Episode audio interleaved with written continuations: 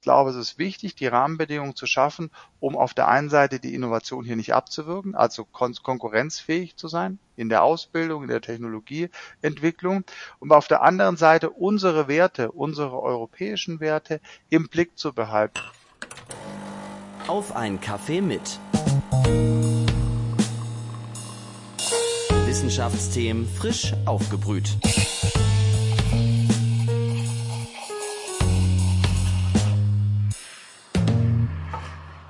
Hallo und herzlich willkommen zu einer neuen Folge Auf einen Kaffee mit, dem Wissenschaftspodcast der Uni Leipzig. Mein Name ist Viktoria Rauchhaus. Ich studiere Soziologie und spreche in diesem Podcast mit WissenschaftlerInnen der Uni Leipzig über ihre Forschungsthemen. Stimmen Sie der Nutzung von Cookies zu? Seit 2020 muss man diese Frage jedes Mal beantworten, wenn man eine neue Website öffnet. Cookies tracken, wie man sich auf einer Website verhält, wann man was wie lange ansieht. Sehr praktisch für die Betreiber in der Website, aber auch schwierig aus Datenschutzsicht. Darum muss man diesen Cookies eben immer aktiv zustimmen. Das hat der Bundesgerichtshof entschieden. Denn auch im Internet gelten Rechte. Einer, der sich besonders gut mit diesen Rechten auskennt, ist Boris Pahl. Er ist Professor für Informations-, Daten- und Medienrecht. Fast zehn Jahre lang hatte er eine Professur in Freiburg. Jetzt sitzt er seit zwei Jahren in Leipzig und forscht und lehrt an unserer Uni. Derzeit besonders viel zum Verhältnis zwischen Datenschutz und Digitalisierung. Passend zum Thema ist er mir jetzt digital zugeschaltet. Hallo, Herr Professor Pahl. Guten Morgen. Vielen Dank für die Einladung. Ich freue mich, äh, heute bei Ihnen zu sein. Ja, es ist ja ein Kaffee-Podcast. Ähm, wir sind uns diesmal digital zugeschaltet, deswegen kann ich Ihre Tasse nicht sehen. Wie trinken Sie denn Ihren Kaffee am liebsten? Also ich bin Espresso-Trinker, also äh, aus einer kleinen Tasse und schwarz. Bei Ihnen muss es schnell gehen. Äh, schnell gehen äh, nicht, aber äh, habe ich mir so angewöhnt. Ja. Passend zum Thema schnell beginnen wir mit einer Schnellfragerunde. Da dürfen Sie gerne intuitiv äh, antworten und nachher dann dürfen Sie ein bisschen ausführlicher werden. Freiburg oder Leipzig? Jetzt Leipzig. Bei der Cookie-Abfrage annehmen oder ablehnen? Annehmen, muss ja weitergehen. Lieber Daten schützen oder Daten sammeln? Kommt drauf an, ähm, beides ist wichtig. Künstliche Intelligenz, Fluch oder Segen? Äh, auch hier kommt drauf an, äh, ich würde dazu beitragen wollen, dass, äh, dazu beizutragen wollen, dass es zum Segen wird. Was ist spannender, Informatik oder Jura? Ich kenne mich in Jura besser aus, deswegen finde ich Informatik natürlich aber auch sehr spannend. Alles klar. Jetzt dürfen Sie ein bisschen ausführlicher werden. Ihre Forschungs- und Lehrbereiche sind ja Informationsrecht, Datenrecht, Medienrecht. Das sind vielleicht Begriffe, mit denen Leute nicht unbedingt so viel anfangen können. In welchen Bereichen in meinem Alltag begegnen mir denn diese Rechtsbereiche? Mhm. Also ich fange mal mit dem Medienrecht an. Ich glaube, das begegnet uns allen. Ähm, wir nutzen gerade ein Medium, ähm, um miteinander zu kommunizieren.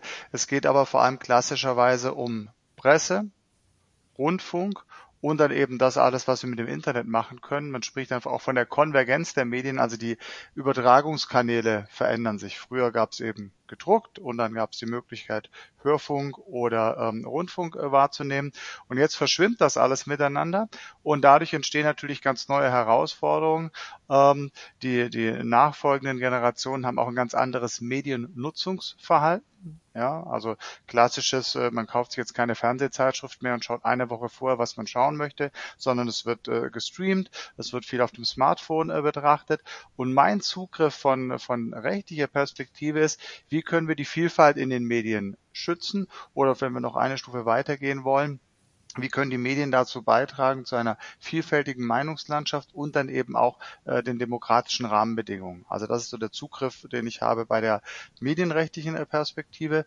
Äh, vielleicht zu meiner äh, ganz konkreten Biografie. Ich habe meine Habilitationsschrift geschrieben zu der Frage Wettbewerbsrecht und Vielfaltssicherung im Medienbereich und da geht es um ein Phänomen, das wir alle, glaube ich, beobachten können. Es gibt sehr große Spieler, sehr große Akteure im Markt. Das sind meistens US-amerikanische Unternehmen. Und die Frage ist, was bedeutet diese Konzentration im Medienbereich für das Ziel der Vielfaltssicherung? Und das äh, sieht man ja heute auch ganz deutlich. Heute nennt man das dann Gatekeeper oder Intermediäre. Gibt es auch neue Regelungen, können wir vielleicht noch drüber sprechen, ähm, auf europäischer, aber auch auf nationaler Ebene. Wie geht man damit um, dass es solche marktdominanten Unternehmen gibt ähm, und wie will man dem begegnen. Das ist so eine Facette äh, im Medienrecht. Kann ich da kurz fragen, das klingt jetzt eher nach Kommunikationswissenschaften. Wie spielt der Jura mit rein? Also wie kann mhm. Recht das überhaupt beeinflussen, wie viel oder wie vielfältig unsere Medienlandschaft ist? Also ich, genau, ich glaube, es ist wichtig und das wäre auch überhaupt mein Ansatz, interdisziplinär zu arbeiten. Und natürlich begegnen sich hier die Kommunikationswissenschaften und aber auch die Rechtswissenschaften ganz eng. Und die Rechtswissenschaften versuchen oder sollen dazu beitragen, den Rahmen zu setzen, dass sich eine vielfältige Medienlandschaft herausbilden kann. Also zum Beispiel, ähm, wenn ein Unternehmen äh, im, äh, im Rundfunkbereich, im Fernsehbereich zu viele Zuschaueranteile hat, also einen zu hohen Zuschaueranteil hat, dann muss es teilweise Programme abgeben. Das wäre eine rechtliche Vorgabe. Oder dass die Gatekeeper, die Intermediäre dazu verpflichtet werden, die Rahmenbedingungen für die Vielfalt zu verbessern. Also der rechtliche Zugriff ist, dass nur bedingt äh, in Einfluss auf die Inhalte genannt, äh, genommen wird. Ist natürlich ein Thema, wenn es um Beleidigungen oder Hate Speech oder sowas geht. Aber es geht äh, in, in meiner Forschung vor allem um die Frage, rechtlich die Rahmenbedingungen und damit auch die wirtschaftlichen Rahmenbedingungen zu schaffen, damit Kommunikation möglichst vielfältig stattfinden kann zum Beispiel auch die Frage, wer darf ausgeschlossen werden von der Kommunikation, unter welchen Voraussetzungen, wenn Sie an die äh, Moderation von sozialen Netzwerken denken. Ja, haben, haben die da so ein klassisches Hausrecht wie in der, äh, in der analogen Welt? Und wie gehen wir in der virtuellen Welt damit um, wenn jemand von der Kommunikation ausgeschlossen wird. Nehmen Sie ganz äh, prominentes Beispiel, der frühere Präsident Trump äh, wird ausgeschlossen von der Kommunikation auf dem sozialen Medium kann man sich jetzt drüber streiten, ob es vielleicht sehr gute Gründe dafür gab, aber es ist natürlich auch ein Eingriff dann in die Kommunikationsfreiheit und die Frage ist, ist der gerechtfertigt und wie sind die rechtlichen Vorgaben dafür? Das wäre so ein, einer der Aspekte, mit dem ich mich im Medienrecht ähm, beschäftige. Ähm, der andere große Schwerpunkt Informations- und Datenrecht, die hängen natürlich zunächst mal miteinander zusammen. Also bei, den, bei der im Medienrecht, in der Kommunikationswissenschaft geht es natürlich auch um Informationen um den Transport von Informationen, um den Bericht über Informationen. Ähm, beim Datenrecht geht es jetzt aber vor allem um die Frage zum einen Datenschutz, das hatten Sie vorher schon angesprochen, da haben wir über Cookie-Banner, ähm, hatten Sie angesprochen, als Frage, ähm, dürfen diese Cookies gesetzt werden? Die können ja zum einen nützlich sein, Sie kaufen einen bei äh, Amazon und ähm, oder irgendwo anders äh, und dann wollen Sie ja, wenn Sie nach einer halben Stunde wieder hingehen, wissen, was in Ihrem Warenkorb war. Sie wollen nicht wieder von vorne anfangen. Die andere Sache, die vielleicht etwas bedenklicher ist, ist das Tracking. Ja, sie werden verfolgt durch, ähm, äh, durch das Internet. Ihre Aktivitäten wird aufgezeichnet. Und warum machen das die Unternehmen? Weil sie ihnen das hört sich jetzt vielleicht zunächst mal positiv an, individualisierte Angebote präsentieren wollen. Sie wollen aber natürlich auch Werbung verkaufen und möglichst nicht Werbung mit dem Gießkannenprinzip ähm, vor der Tagesschau um 20 Uhr, sondern ganz genau ähm, die spezifischen Inhalte, die Sie interessieren könnten. Woher weiß ich, was ich, Sie interessiert? Indem ich Ihre Daten auswerte. Dafür muss ich sie erstmal gesammelt haben. Das wäre jetzt die Datenschutzperspektive wie viel, ähm, wie muss der Datenschutz ausgestattet sein, um Grundrechte, da stehen, da stehen auch Grundrechte, Grundrecht auf Privatsphäre beispielsweise, Grundrecht ähm, an den eigenen Daten, auch das Recht alleine gelassen zu werden, ähm, das Recht auf vergessen werden, auch ein ganz großes Thema, über das vielleicht sprechen können. Also Internet vergisst im Grunde, Grunde nach nichts, aber vielleicht wollen wir manche Dinge auch nicht mehr in 20, 30 oder 40 Jahren über uns berichtet sehen ähm, äh, wollen. Und ähm, also hier Recht auf Vergessen werden als ein ganz wichtiges Thema, Datenschutzrecht. Und dann hatte ich Ihnen ja vorher gesagt, bei der Frage äh, Daten sammeln oder Datenschutz, glaube das war Ihre Frage, äh, kommt auf an, beides. Ähm, nämlich diese Daten sind natürlich auch eine ganz wichtige Grundlage, um äh, Entwicklungen voranzutreiben. Müssen gar nicht kommerzielle Entwicklungen sein. Denken Sie an Gesundheits Daten. Denken Sie an Forschungsdaten. Da brauchen wir sehr viele Daten. Oder wenn wir an künstliche Intelligenz, an die Entwicklung von Technologien, künstliche Intelligenz denken, brauchen wir riesige Datenmengen, Big Data. Und ich glaube, eine ganz wichtige Frage, und die beschäftigt mich sehr stark in der Forschung, ist, wie wir das zusammenführen können. Die Perspektive Datenschutz, Schutz des Einzelnen, Schutz des Individuums, ähm, klassische äh, Perspektive Volkszählungsurteil in Deutschland, also meine Daten gehören mir, jetzt in Anführungszeichen, und auf der anderen Seite die Perspektive, dass wir diese neue Technologie, Fluch oder Segen, äh, KI haben, für die wir riesige Datenmengen benötigen, um dann diese ganz erstaunlichen Dinge zu produzieren, die ChatGPT äh, beispielsweise kann, und das ist erst der Anfang dessen, was, was an Entwicklung kommt. Und hier und das wäre wieder die Aufgabe der Rechtswissenschaft aus meiner Perspektive, rechtliche Rahmenbedingungen zu schaffen, um eine auf den Menschen ausgerichtet, eine menschenwürdige, eine ethisch verantwortungsvolle, eine aber auch wettbewerbslich äh, funktionsfähige künstliche Intelligenz Rahmenbedingungen zu schaffen. Dafür benötigt es Daten, Daten sammeln, Dafür benötigt es aber auch Datenschutz. Das wäre so der Schnelldurchlauf durch meine verschiedenen ähm, Gebiete, mit denen ich mich beschäftige. Und im Kern für die Juristinnen und Juristen, äh, die zuhören, mache ich eben auch bürgerliches Recht. Das äh, Rechtswissenschaft teilt, teilt sich auf in bürgerliches Recht gleich Zivilrecht, Strafrecht und öffentliches Recht. Ich komme vor allem aus dem Zivilrecht, ähm, aus dem Privatrecht, ähm, versuche aber auch die anderen Rechtsgebiete mit einzubinden weil Sie das eben schon angesprochen haben, so dieser Zwiespalt zwischen Innovation und Recht. Man hat ja oft den Eindruck, dass gerade in Deutschland das Recht Innovation ausbremst. Als wird ja immer viel über ähm, Datenschutz in Deutschland gespottet. Wie sieht das aus Ihrer Sicht aus? Ist das so? Hm, ich würde sagen, das ist eine Fehlwahrnehmung. Ähm, und es ist natürlich immer eine Frage auch der Interpretation und der Perspektive.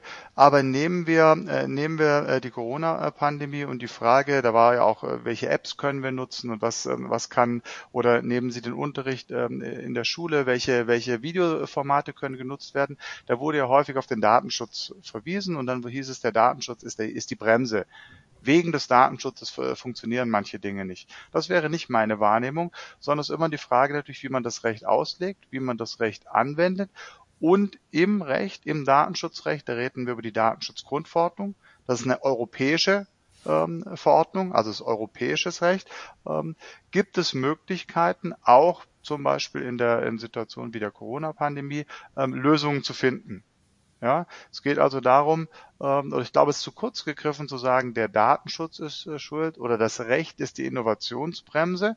Es mag Situationen geben, in denen man das Recht nachschärfen muss, in denen man vielleicht andere ähm, Auslegungsarten, neue Konturierungen schaffen muss. Aber nach meiner Wahrnehmung, und dafür würde ich auch immer einstehen, ist das Recht per se nicht die Bremse, sondern es ist die Frage, wie man das Recht auslegt und anwendet. Und es wäre, glaube ich, keine gute Alternative zu sagen, dann haben wir eben gar keinen Datenschutz mehr, ja, dann haben wir, dann sind alle möglichen Innovationen möglich. Denke, dann würden wir am anderen Ende äh, uns auch die Frage stellen, ob das eine menschenwürdige, eine, eine die, die Menschenwürde abbildende ähm, Auslegung und Anwendung von Innovationen darstellt. Aber muss nicht Recht immer notwendigerweise langsamer sein als Innovation? Das ist eine ganz zentrale Herausforderung. Also da würde ich absolut zustimmen. Das liegt ähm, im System. Das liegt äh, deshalb im System, weil wir natürlich äh, und mit guten Gründen demokratisch gewählten Gesetzgeber haben und ein Gesetzgebungsprozess dauert eben seine Zeit. Nehmen Sie die aktuelle Entwicklung künstliche Intelligenz. Hier sind ja riesige Entwicklungssprünge, die in diesem Jahr stattgefunden haben. Ich glaube, vor einem Jahr hätte niemand gewusst, was ChatGPT oder OpenAI oder ein Foundation Model ist. Jetzt ist es in aller Munde. Ja, Schülerinnen und Schüler ähm, diskutieren das und bringen das in der Schule äh, zur Anwendung. Ähm, und eine wahnsinnig schnelle Entwicklung, die hier stattgefunden hat. Und jetzt äh, stellen sich Juristinnen, Juristen, Politikerinnen und Politiker, der Gesetzgeber die Frage, was können wir tun?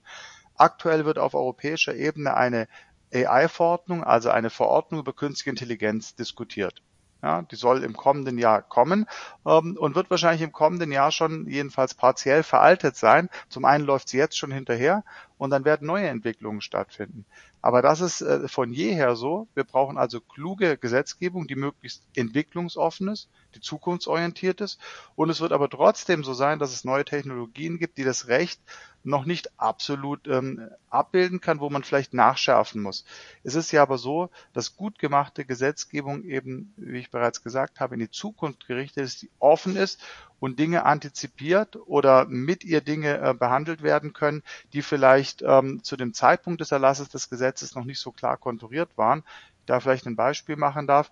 Wir arbeiten ja in dem bürgerlichen Gesetzbuch, das ist die Grundlage des Privatrechts ähm, äh, von 1900 ja, äh, und das funktioniert ganz wunderbar. Damals gab es kein Internet, da gab es auch noch kaum Automobile und noch viele andere Technologien nicht. Und trotzdem funktioniert das mit dem BGB. Ja, dass äh, diese, äh, diese Gesetze, natürlich braucht man gewisse Ergänzungen, aber es ist auch nicht so, ähm, dass, dass wir nicht in der Lage wären, als Juristinnen und Juristen mit Gesetzen, die vielleicht aus anderen Zeitaltern stammen, nicht moderne Phänomene auch erfassen zu können. Würden Sie sagen, wir sind gut vorbereitet auf KI rechtlich? Ähm, ist auch wieder eine kommt drauf Anfrage. Ähm, wir brauchen auf jeden Fall zusätzliche Gesetzgebung. Und da sind wir gerade mittendrin. Und äh, jetzt müssen wir aufpassen, dass diese Gesetzgebung nicht Innovation abwirkt. Ja, wir haben ja auch, man muss ja sehen, wir sind jetzt nicht in Deutschland äh, auf einer Insel oder in Europa, sondern es befindet ein internationaler Wettstreit hier statt. Ein internationaler Wettstreit um KI-Technologien. Und ich glaube, es ist zum einen wichtig, sich diesem internationalen Wettstreit zu stellen, konkurrenzfähig zu sein. Wenn wir anschauen, die letzte große Entwicklung, Digitalisierung, Internet, da gab es vielleicht andere Bereiche in der Welt, die noch ähm, erfolgreicher waren. Wenn Sie die großen Unternehmen anschauen, sind das fast alles US-amerikanische Unternehmen. Und ich glaube, es ist wichtig, die Rahmenbedingungen zu schaffen, um auf der einen Seite die Innovation hier nicht abzuwirken, also kon konkurrenzfähig zu sein in der Ausbildung, in der Technologieentwicklung, und auf der anderen Seite unsere Werte, unsere europäischen Werte im Blick zu behalten. Das ist auch Schutz der Menschenwürde, ethisch verantwortungsvoller Einsatz. Ähm, wie wollen wir es begrenzen, dass es zum Beispiel in Konflikt, in Kriegssituationen nicht zur Anwendung kommt? Und ich glaube, da brauchen wir neue Regelungen andere Teilaspekte, also Schutz der Menschenwürde oder Wettbewerbsrecht, da haben wir bereits rechtliche Regelungen, die auf KI auch Anwendung finden können.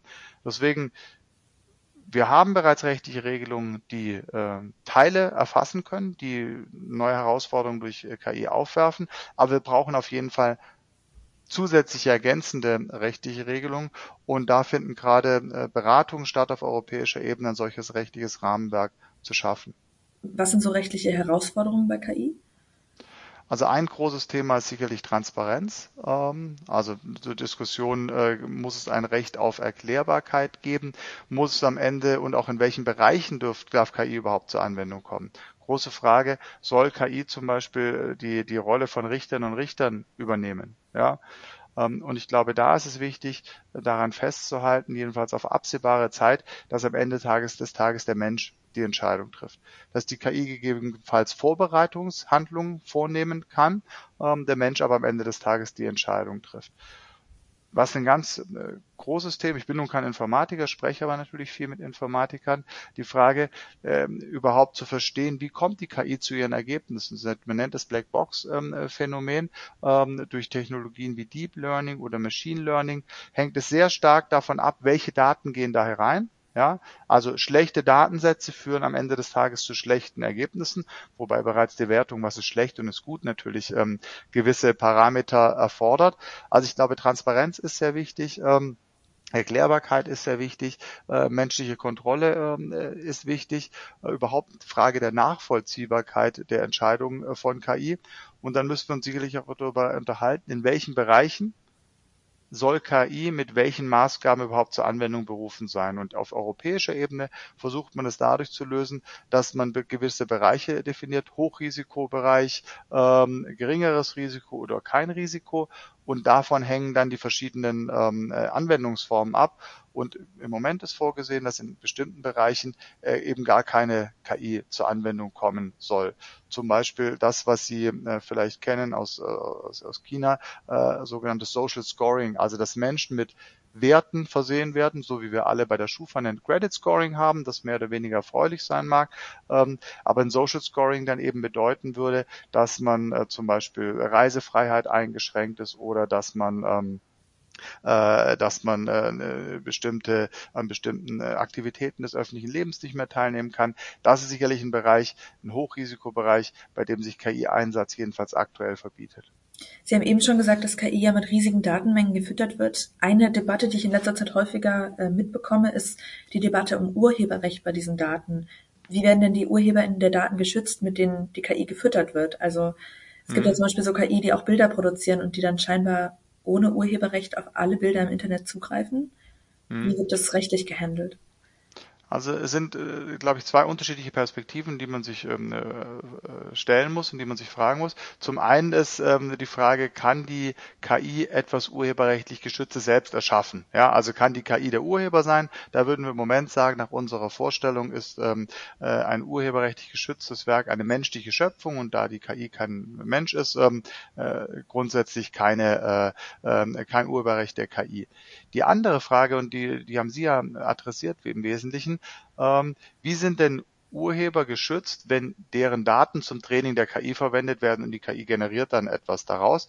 Ähm, ist eine äh, große Moment sehr auch umstritten diskutierte Frage. Ich will jetzt nicht zu sehr rechtlich werden, aber es gibt eine Vorschrift, Paragraph 44a Urheberrechtsgesetz, da geht es um Text und Data Mining und die Grundidee ist, dass ähm, dieses Mining, also das Durchsuchen ähm, des Internets oder von Datenbanken zum Training von KI äh, grundsätzlich erlaubt ist, solange die Daten rechtmäßig erhoben werden und der Urheber nicht widersprochen hat. Ja? Also wenn der Urheber nicht widersprochen hat. Ähm, Grundidee, ich ist etwas verkürzt ausgedrückt, ähm, gibt es eine Regelung, die das erlaubt. Diese Regelung stammt aber aus einer Zeit und aus einer Welt, in der wir jetzt nicht auf das ganze gesamte Weltwissen ähm, über das Internet zugreifen durften. Man kann sich jetzt juristische Technik die Frage stellen, die Juristen sagen, ist das teleologisch zu reduzieren, also es ist wertungsmäßig zu reduzieren, muss man sich die Frage stellen, ob diese Vorschrift wirklich so weit gehen sollte. Und andere äh, Frage, die, die sich dann stellt, ähm, wie kann denn der Nutzer wieder, äh, wie kann der Urheber denn widersprechen? Ähm, da heißt es dann, muss in maschinenlesbarer Form widersprechen. Wie machen Sie, wie machen wir das, wenn wir das jetzt, schreibe ich das dann vorne in mein Buch rein, darf nicht kopiert werden oder darf nicht, darf nicht trainiert werden, für Trainingsdaten ähm, genutzt werden. Was heißt maschinenlesbar? Ich schreibe das auf Deutsch rein und dann kommt eine, weiß ich nicht, chinesische Suchmaschine, kann die das dann lesen?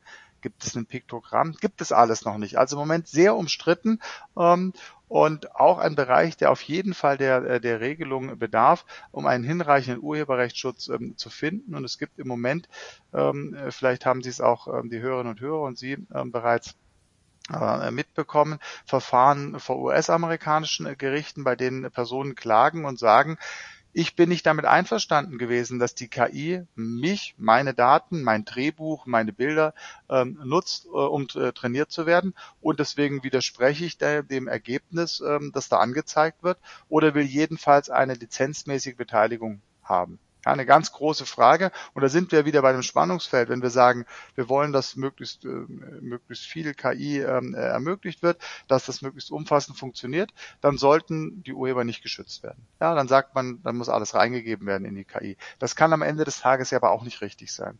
Also müssen wir eine angemessene Balance zwischen Urheberrechtsschutz und Technologie und Innovation schaffen. Und da wäre ich im Moment ähm, skeptisch, ob wir schon die perfekte Lösung gefunden haben mit diesem von mir benannten 44a Urheberrechtsgesetz. Mal wieder ein Ringen zwischen Recht und Innovation. Lassen Sie uns ein bisschen weggehen von KI. Würden Sie sagen, dass die meisten Menschen grundsätzlich genug über ihre Rechte im Internet informiert sind? Also das ist natürlich ein sehr, sehr weiter Bereich. Äh, Recht im Internet, Sie, Sie stellen wahrscheinlich die Frage jetzt gerade Richtung Cookie-Banner, Datenschutz, äh, Tracking. Ähm, was wir da beobachten können, ähm, ist, dass der Gesetzgeber häufig arbeitet, damit noch mehr Informationen zur Verfügung zu stellen. Das Cookie-Banner ist ja nichts anderes als Information. Dann können Sie da hinklicken und dann kriegen Sie noch mehr Informationen.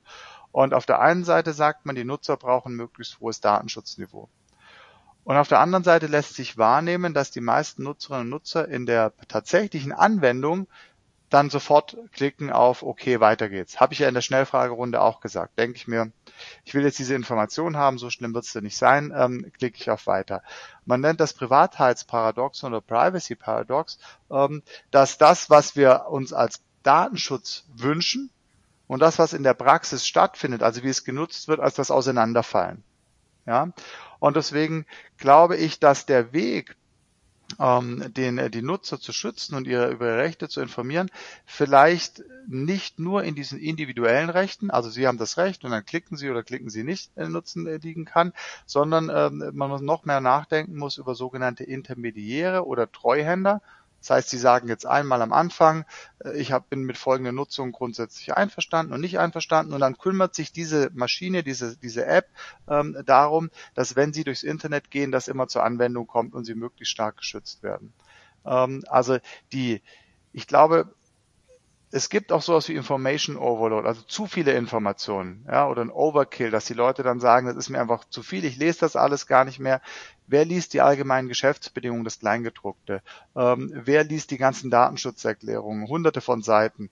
Äh, deswegen glaube ich, wir müssen noch smartere Ansätze finden, wie wir den ähm, die, die Information auf der einen Seite und die tatsächliche Ausübung der Rechte auf der anderen Seite in ein noch Nutzer, Nutzerinnenfreundliches Verhältnis stellen können. Hm, also es muss letztendlich irgendwie convenient sein, die eigenen Daten zu schützen. Ich denke, ich denke, das ist der Punkt, denn es ist ja eine Frage des Zeitaufwandes, den Sie bereit sind äh, zu betreiben. Ähm, und was wir haben, ist ich glaube, die allermeisten Nutzerinnen und Nutzer wissen, dass wenn im Internet etwas kostenlos angeboten wird, dass es zwar kein Geld unmittelbar kostet, aber dass sie mit ihren Daten bezahlen. Ja, ähm, dass, dass, äh, wenn Sie wunderbare Dienste, die, die ganz praktisch sind, Kartendienst oder ähnliches nutzen, dass irgendeine Gegenleistung stattfinden muss. Ähm, da kann man natürlich sagen, man muss noch mehr Literacy haben, man muss vielleicht in Schulen, Universitäten noch mehr darauf hinweisen, aber ich glaube, dass im Grund, Grundbewusstsein äh, ist jedenfalls da. Und jetzt ist die Frage, gibt es andere Angebote, Alternativen, die genauso convenient sind ähm, und die den stärkeren Schutz vermitteln? Das wäre mal eine Herausforderung. Und die andere, kann ich auf die einfach zugreifen? Ähm, wie, wie ist das im, mit dem Alltag vereinbar? Und ich glaube, da und Ansätze äh, in den Bereichen, in denen ich forsche, sind eben sogenannte Datentreuhänder oder PIMS. PIMS steht für Personal Information Management Systeme. Dass man also sagt, man hat Datentreuhänder, die sich darum kümmern, dass die eigenen Datenschutzpräferenzen umgesetzt werden bei der, ich nenne es mal Reise durch das Internet. Sie haben vorhin schon ein paar Rechte im Internet angesprochen, das Recht auf Vergessenwerden, das Recht darauf, alleine gelassen zu werden. Was ist vielleicht so ein wichtiges Recht, das den meisten Leuten nicht bewusst ist? Ähm, Sie haben schon wichtige, äh, wichtige Rechte angesprochen. Also ein Recht, das, das sehr stark ähm, gerade Beachtung findet und das immer mehr Personen bewusst ist, ist das Recht auf Auskunft. Ja, es gibt ein Recht, wenn jemand Daten verarbeitet, ihre Daten verarbeitet, von diesem Datenverarbeiter Auskunft darüber zu verlangen, ob Daten verarbeitet werden und wenn ja, welche Daten ähm, ver äh, verarbeitet werden. Und äh, ich denke, an diesem Recht aus Auskunft kann man nochmal ganz schön diesen äh, potenzielle Konflikte aufzeigen, die die Juristen, Juristinnen äh, häufig beschäftigen. Das hört sich ja zunächst mal ganz ausgezeichnet an, Recht auf Auskunft. Warum sollte das nicht so sein? Ja, warum sollten Sie nicht einen Anspruch haben gegen Meta, ähm, dass man ihnen sagt, welche Daten verarbeitet werden? Dieses Recht auf Auskunft findet auch mittlerweile zum Beispiel auch sehr stark Anwendung in äh, Arbeitsschutzprozessen. Also jemand streitet sich mit seinem Arbeitgeber ähm, um, um die Wirksamkeit oder Unwirksamkeit einer Kündigung und dann ist jetzt ähm, eine sehr stark gewählte Vorgehensweise Auskunftsanspruch. Dann sagt man zu dem Arbeitgeber, der Arbeitgeberin, ich will mal Auskunft über alle Daten haben. Das kostet natürlich Zeit, das kostet Geld ähm, und dann stellt sich die Frage, sollte das Recht auf Auskunft auch in diesem Zusammenhang Anwendung finden? Sollte es auch eingeschränkt werden? Wie detailliert muss die Auskunft sein? Und da kommen wieder die Juristinnen und Juristen mit ihrem, äh, mit der Auslegung äh, der Gesetze ins Spiel. Und die Auslegung der Gesetze findet dann eben häufig, wenn es um Datenschutzrecht geht, auf europäischer Ebene da statt, also beim Europäischen Gerichtshof. Europäisches Recht wird vom äh, Europäischen Gerichtshof ausgelegt. Also Recht auf Auskunft ist ein Recht, äh, das man auch ähm, kennen sollte. Vielleicht auch vergessen, vergessen werden, haben Sie bereits angesprochen. Und vielleicht im Kern steht, dass wenn es um personenbezogene Daten geht, Datenschutzgrundverordnung redet personenbezogene Daten, ist eine Verarbeitung nur dann zulässig, wenn einer der Erlaubnistatbestände eingreift. Anders gewendet, personenbezogene Daten dürfen nur verarbeitet werden, wenn es eine, eine Rechtmäßigkeitsgrundlage gibt.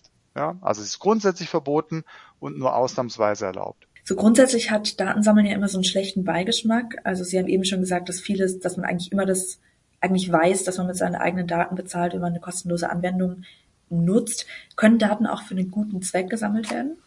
hatte ich vorher schon angedeutet, deswegen hatte ich ja gesagt, ähm, kommt drauf an. Also wenn wir jetzt über Datensammeln von äh, großen Internetgiganten äh, sprechen, die, ähm, die dann ihre Geschäftsmodelle damit betreiben, dann hat man ja vielleicht ein Störgefühl oder sagt Kommerzialisierung ähm, hat man vielleicht etwas äh, Bedenken.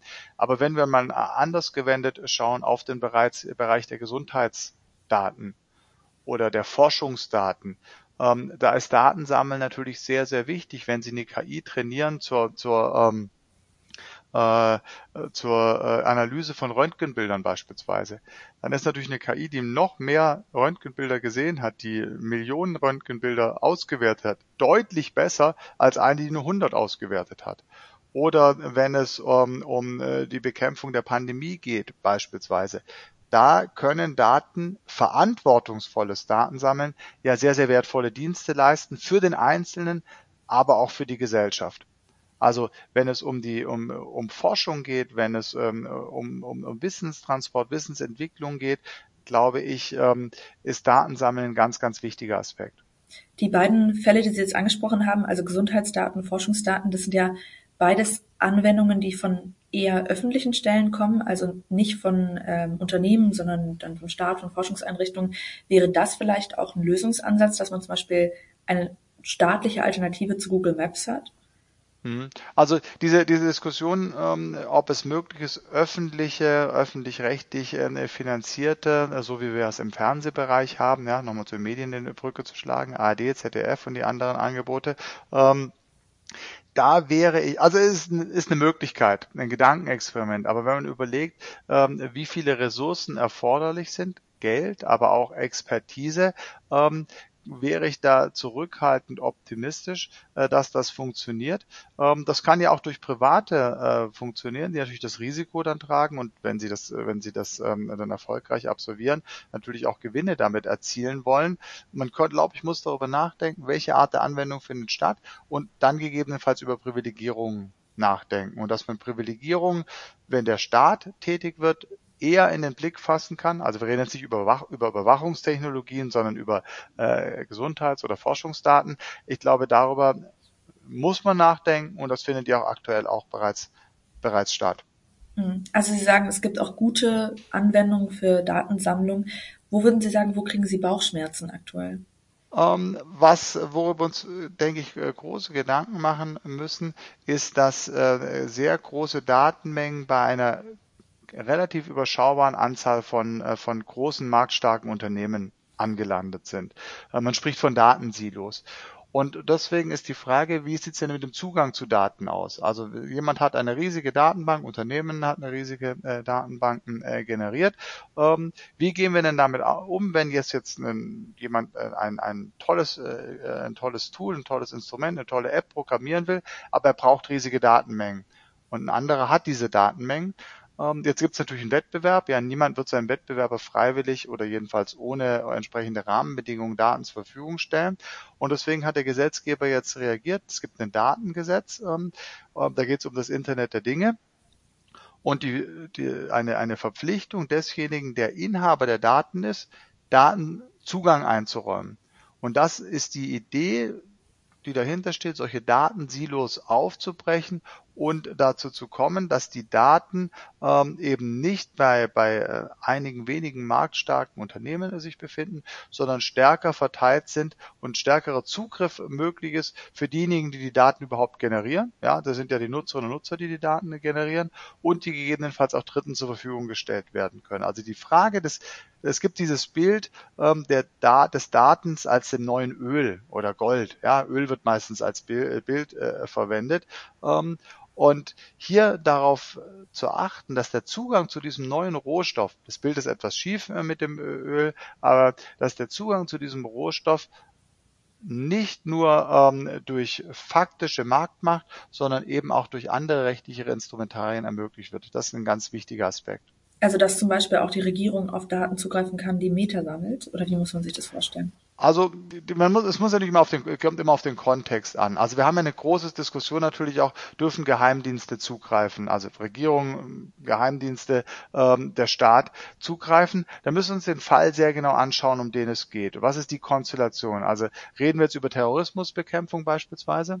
Ja, ähm, und das ist ein ganz großes Thema gewesen, zum Beispiel beim Datentransfer zwischen Europa und den USA. Da war der Vorwurf und ist der Vorwurf, dass die US-amerikanischen Geheimdienste zu stark in diese Datenströme hineinschauen können. Ja, dass der Datenschutz nicht gewährleistet ist. Äh, umgekehrt würden wir sicherlich auch sagen, dass es Konstellationen gibt, Terrorismusbekämpfung oder, oder äh, Verhinderung von Katastrophen, bei denen man Zugriff eröffnet ähm, haben muss. In diesem Datengesetz ist vorgesehen in der Tat, dass in bestimmten Sonderkonstellationen, Ausnahmekonstellationen der Zugriff des Staates ermöglicht sein soll. Ich würde aber nicht sagen, und ich glaube, das war ja auch nicht Ihre Frage, dass der Staat quasi ein Universalzugriffsrecht auf Daten haben kann und soll, die von privaten Unternehmen gesammelt werden sondern es kommt auf den, auf den jeweiligen Kontext an und dann auf eine Abwägung der sich der Grundrechte die sich da gegenüberstehen. Also das Ziel des Staates, Schutz äh, zu gewährleisten und auf der anderen Seite das Recht der Individuen auf Datenschutz.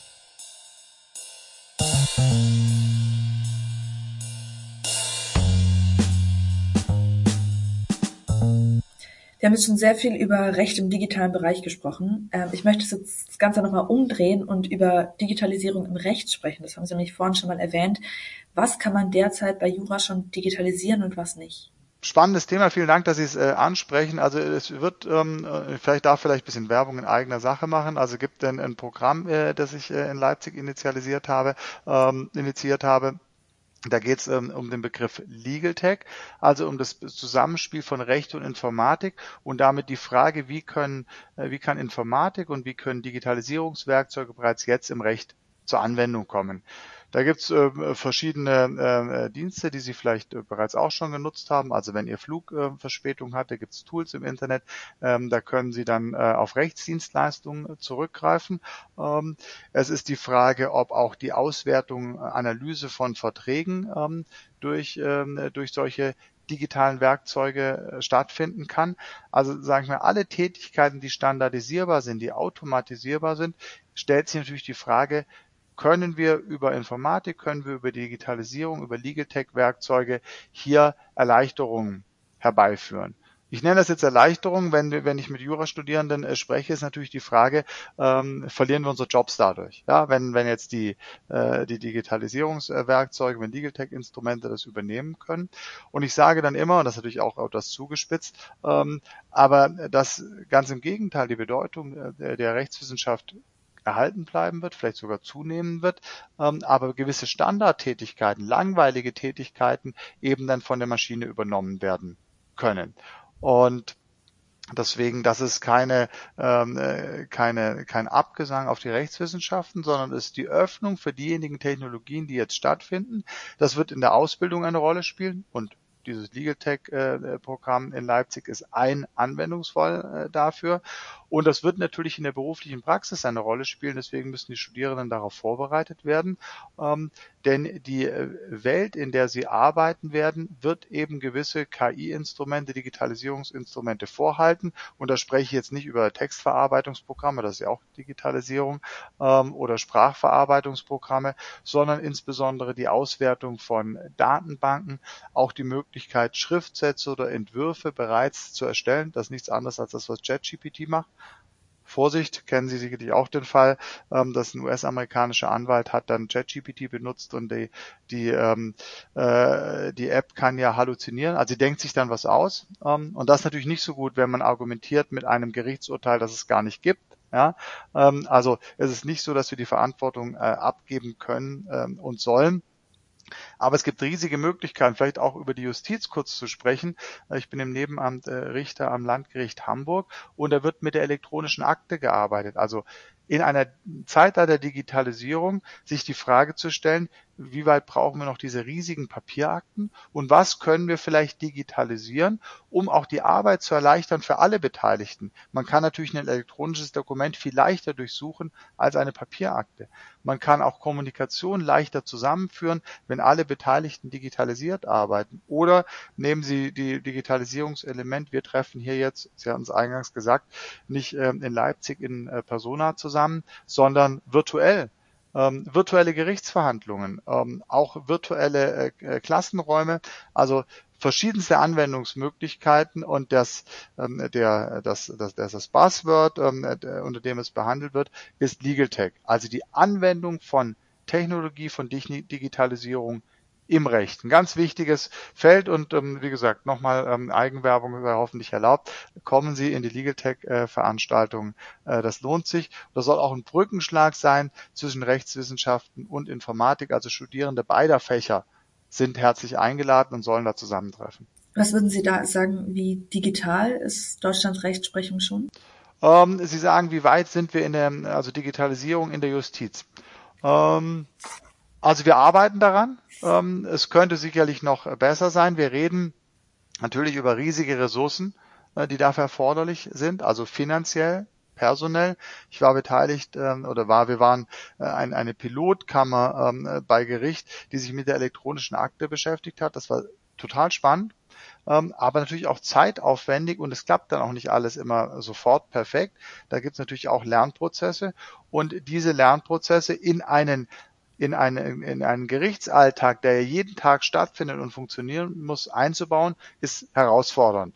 Aber wenn Sie, wenn Sie schauen, es gibt verschiedenste Veranstaltungen, es gibt äh, Taskforce, Arbeitsgruppen zur Digitalisierung der Justiz. Ich würde sagen, wir sind auf einem guten Weg, aber es ist auch noch ein, äh, ein, ein weiter Weg zu gehen.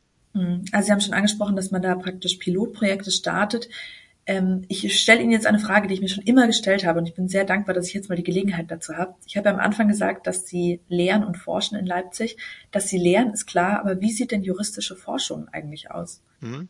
Also ähm, äh, Jura ist natürlich zum einen ähm, Anwendungswissenschaft. Also wir haben eine, wir haben bestimmte Sachverhalte, die wir, äh, die wir bearbeiten und ähm, die wir dann aus dem Recht heraus lösen mit den mit den rechtlichen Vorgaben, mit den Gesetzen. Ähm, aber nicht alles findet sich dann ähm, eins zu eins im Gesetz, sondern wir müssen das Recht auslegen, interpretieren. Das ist Beispiel Teil der Forschung. Man kann sich die Frage stellen, wie wurde die Rechtsfrage in einer anderen Rechtsordnung beurteilt, ja, vergleichbare Rechtsfrage, andere Rechtsordnung, das wäre die Rechtsvergleichung. Dann ist natürlich auch Frage der Forschung, wie gehen wir um mit neuen Phänomenen? Künstliche Intelligenz, ja, da steht noch nichts im Gesetz bisher drin. Wie können wir bestehende Gesetze ähm, auslegen, anwenden, um diesen neuen Herausforderungen zu begegnen? Und ähm, welche neuen Gesetze brauchen wir? Ein wichtiger Teil der Forschung ist dann zum Beispiel, wenn es neue Gesetze gibt, ja, jetzt nehmen wir die äh, Verordnung für künstliche Intelligenz wird auf europäischer Ebene geschrieben, dann haben wir ein Gesetz, ähm, das hat mehrere Paragraphen, Artikel und dann stellt sich ja die Frage, wie sind die anzuwenden? Was bedeutet das, was da drin steht? Wie ist das tatsächlich zu leben? Und dann ist eine forscherische Aufgabe, wir nennen das Kommentare, man schreibt Bücher, in denen man sich dazu äußert, wie dieses Gesetz ausgelegt angewendet werden sollte und hofft damit einen Beitrag zu leisten zur Fortentwicklung von Rechtsprechung, dass äh, Gerichte darauf zurückgreifen ähm, und der wissenschaftlichen Diskussion über diese Fragen. Denn ähm, man äh, immer wieder neue Rechtsfragen äh, durch neue Phänomene, aber auch Interpretationen auftauchen und diese Rechtsfragen zu analysieren, zu interpretieren, auch rechtsvergleichend in den Blick zu nehmen. Das ist dasjenige, wer jetzt in, in, in kurzen Worten ausgedrückt, was rechtswissenschaftliche Forschung ausmacht. Also muss ich mir das dann so vorstellen, dass Gerichte dann auf die rechtswissenschaftliche Forschung zurückgreifen, wenn sie Urteile fällen? Das ist das, was, glaube ich, alle Forschenden sich wünschen. Ja, also das ist natürlich der, der Wunsch. Die Gerichte sind frei in der, in der Rechtsfindung. Also an die Gesetze gebunden natürlich. Aber das Ziel, die Hoffnung ist natürlich, ähm, die Rechtsentwicklung und damit auch die Rechtsprechung zu beeinflussen, indem man, wenn ich jetzt äh, beispielsweise mich nehme, wenn ich einen, eine Stellungnahme schreibe, einen Aufsatz schreibe, äh, Thema, dass das berührt, was wir vorher behandelt haben, geht es um Credit Scoring, also ähm, um, äh, um Schufa, um, um Kreditdaten. Ähm, wie sind europäische Vorgaben hier zu beurteilen? Und jetzt wird der nächste EuGH dazu entscheiden. Ich, aber auch andere haben Aufsätze dazu geschrieben. Und dann wünscht, hofft man sich natürlich, dass die eigene Auffassung, die eigene Meinung, die man vertreten hat, vom Gericht gesehen wird zunächst mal und vielleicht sogar die Entscheidungsfindung des Gerichts ähm, Einfluss nimmt und das Gericht sich diese Argumente anschließt oder sie jedenfalls prüft ähm, und ähm, man dadurch zur Rechtsfortentwicklung durch seine Forschung beigetragen hat. Wir wollen jetzt noch mal ein bisschen in die Zukunft schauen zum Abschluss. Ähm, ein Bereich, in dem sich noch viel tun wird, ist vermutlich genau Ihr Bereich Informationsrecht, Medienrecht, Datenrecht. Was würden Sie sagen, wo wird sich in dem Bereich in den nächsten zehn Jahren am meisten verändern? Also ein, ein Thema haben wir natürlich schon angesprochen, das ist äh, künstliche Intelligenz. Ja, würde ich jetzt nicht mehr weiter was dazu sagen wollen, aber das ist äh, sicherlich ein ganz, ganz wichtiger Bereich. Der andere große Bereich, den würde ich mal mit Datenrecht überschreiben, nämlich weniger Datenschutz, mehr Datenwirtschaft, Datenfluss, Datenteilen. Äh, wie kommen wir dahin, äh, in einer Welt, in der ja riesige Datenmengen generiert werden, ähm, hier zu guten Ergebnissen zu kommen, was Datenteilen und Datennutzung anbetrifft. Und ähm, da werden sicherlich zahlreiche neue Gesetze kommen ähm, und die es dann auszulegen gibt. Und ein weiteres Feld, das das berührt, also wenn ich sage KI, erstens, zweitens Daten, Dann ist ähm, ein drittes wichtiges Feld, glaube ich, ein technologisches, nämlich Quantum äh, Computing. Ähm, wenn ähm, man den Kolleginnen und Kollegen ähm, der internationalen Diskussion äh, Glauben schenken kann, bin überzeugt, dass das so kommen wird, ähm, dann wird Quantum Computing ein riesiger Sprung in der Rechenleistung mit sich bringen. Und das bedeutet, dass gewisse Verschlüsselungstechnologien, Anonymisierung nicht mehr auf die Art und Weise funktionieren kann und wird, wie wir das jetzt ähm, erleben. Und damit werden insgesamt nicht nur für die Rechtswissenschaft, sondern insgesamt ganz neue Herausforderungen, aber auch Möglichkeiten entstehen. Das wären so drei Bereiche KI, Daten und ähm, Quantum Computing. Das berühren sich, wie gesagt, diese Säulen, ähm, die, die bedeutsam sind. Wir haben jetzt über Dinge gesprochen, von denen Sie glauben, dass sie sich verändern. Sie dürfen sich ganz zum Schluss noch was wünschen. Was würden Sie sich denn äh, wünschen, dass sich in den nächsten zehn Jahren verändern sollte? Wünschen, ne, dass ähm, äh, also ich glaube, da würde ich mich mal, in, wenn ich das darf, nicht in den, ähm, in den von mir bearbeiteten Rechtsgebieten bewegen. Da hat man muss ja nicht so viel wünschen, da kann man was dazu beitragen. Also ich denke, dass äh, das Thema ähm, Nachhaltigkeit, äh, Klimawandel und ich sag's mal Weltfrieden, wenn wir da vorankommen würden, ähm, das würde mich für mich, meine Kinder und für, für insgesamt uns alle sehr freuen. Da würden Ihnen wahrscheinlich die meisten zustimmen.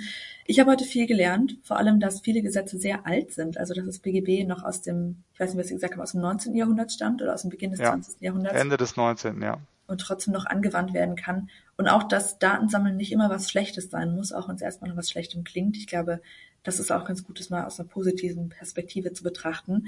Ähm, damit danke ich Ihnen für das Gespräch. Vielen Dank, hat viel Spaß gemacht. Äh, ich war gerne äh, bei Ihnen und hoffe, es war nicht, äh, also vielen Dank für Ihre Fragen, war nicht zu juralastig, aber oder wir konnten jedenfalls einen Einblick ähm, gewinnen in das, was so stattfindet. Ich glaube, wir konnten hoffentlich mal eine andere Perspektive auf Jura bieten und zeigen, dass Jura sehr aktuell sein kann.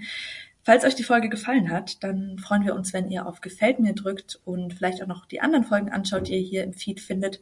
Wir veröffentlichen immer auf Spotify, auf YouTube und auf der Webseite der Universität. Ansonsten, falls ihr Anmerkungen, Lob oder Kritik habt, dann könnt ihr euch per Instagram oder per E-Mail an uns wenden über kaffee.uni-leipzig.de. Ansonsten sehen wir uns in etwa einem Monat wieder zu der nächsten Folge und damit bedanke ich mich, dass ihr dabei wart und freue mich, wenn wir uns wiederhören. Macht's gut.